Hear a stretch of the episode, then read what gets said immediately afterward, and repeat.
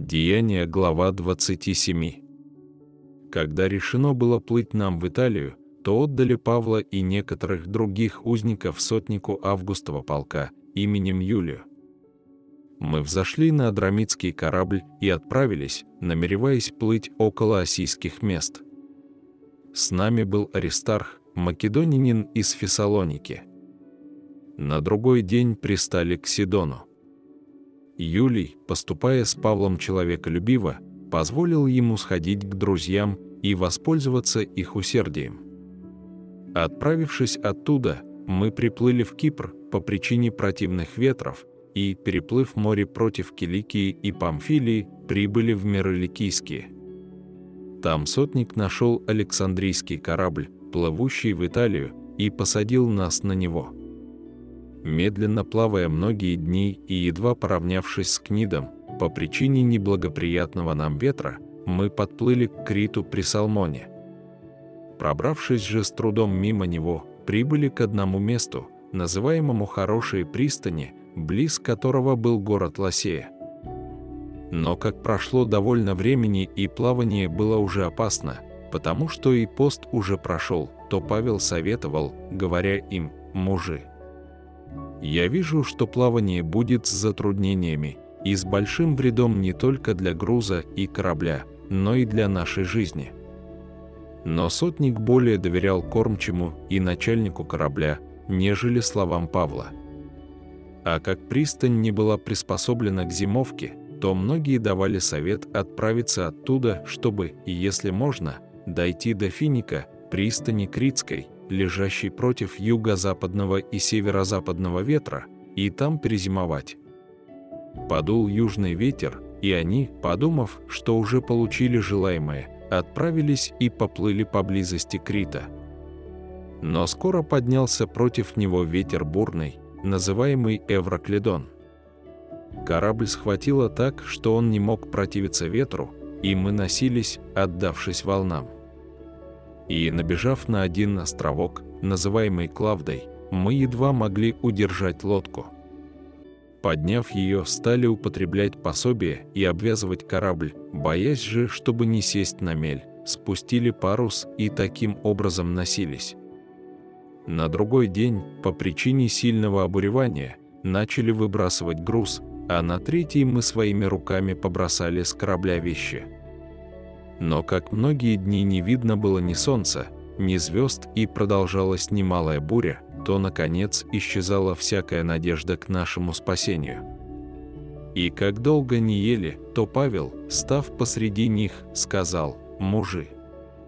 Надлежало послушаться меня и не отходить от Крита, чем избежали бы сих затруднений и вреда. Теперь же убеждаю вас ободриться, потому что ни одна душа из вас не погибнет, а только корабль. Ибо ангел Бога, которому принадлежу я и которому служу, явился мне в эту ночь и сказал, «Не бойся, Павел. Тебе должно предстать пред Кесаря, и вот Бог даровал тебе всех плывущих с тобою. Посему ободритесь, мужи, ибо я верю Богу, что будет так, как мне сказано. Нам должно быть выброшенными на какой-нибудь остров» четырнадцатую ночь, как мы носимы были в Адриатическом море, около полуночи корабельщики стали догадываться, что приближаются к какой-то земле, и, вымерив глубину, нашли 20 сажен. Потом на небольшом расстоянии, вымерив опять, нашли 15 сажен. Опасаясь, чтобы не попасть на каменистое место, бросили с кормы четыре якоря и ожидали дня – когда же корабельщики хотели бежать с корабля и спускали на море лодку, делая вид, будто хотят бросить якоря с носа, Павел сказал сотнику и воинам, если они не останутся на корабле, то вы не можете спастись. Тогда воины отсекли веревки у лодки, и она упала.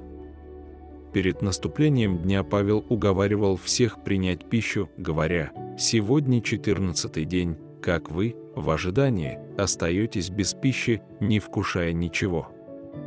Потому прошу вас принять пищу, это послужит к сохранению вашей жизни, ибо ни у кого из вас не пропадет волос с головы. Сказав это и взяв хлеб, он возблагодарил Бога перед всеми и, разломив, начал есть.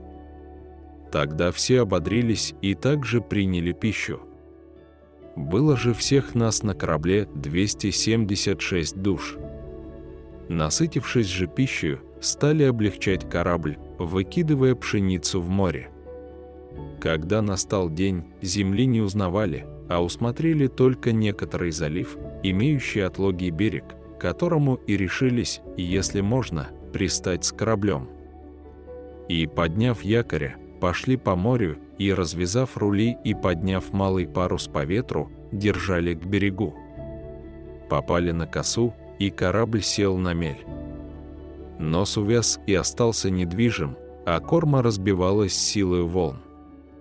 Воины согласились было умертвить узников, чтобы кто-нибудь, выплыв, не убежал.